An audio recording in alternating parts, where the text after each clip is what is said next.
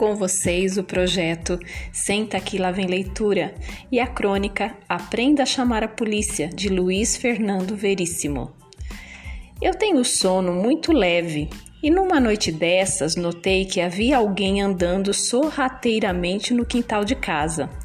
Levantei em silêncio e fiquei acompanhando os leves ruídos que vinham lá de fora, até ver uma sombra passando.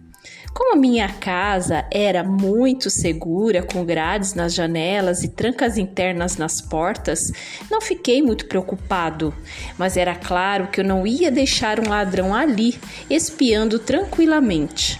Liguei baixinho para a polícia, informei a situação e o meu endereço. Perguntaram-me se o ladrão estava armado ou se já estava no interior da casa. Esclareci que não e disseram-me que não havia nenhuma viatura por perto para ajudar, mas assim que tivesse, iriam mandar alguém.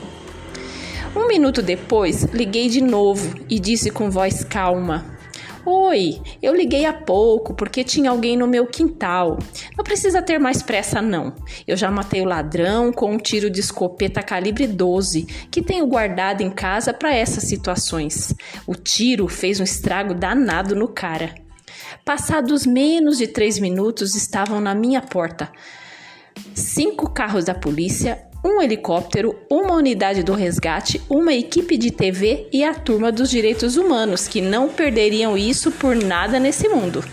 Eles prenderam o ladrão em flagrante, que ficava olhando tudo com cara de assombrado.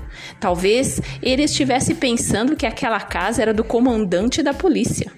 No meio do tumulto, um tenente se aproximou de mim e disse: Pensei que tivesse dito que tinha matado o ladrão. E eu respondi: pensei que tivesse dito que não havia ninguém disponível.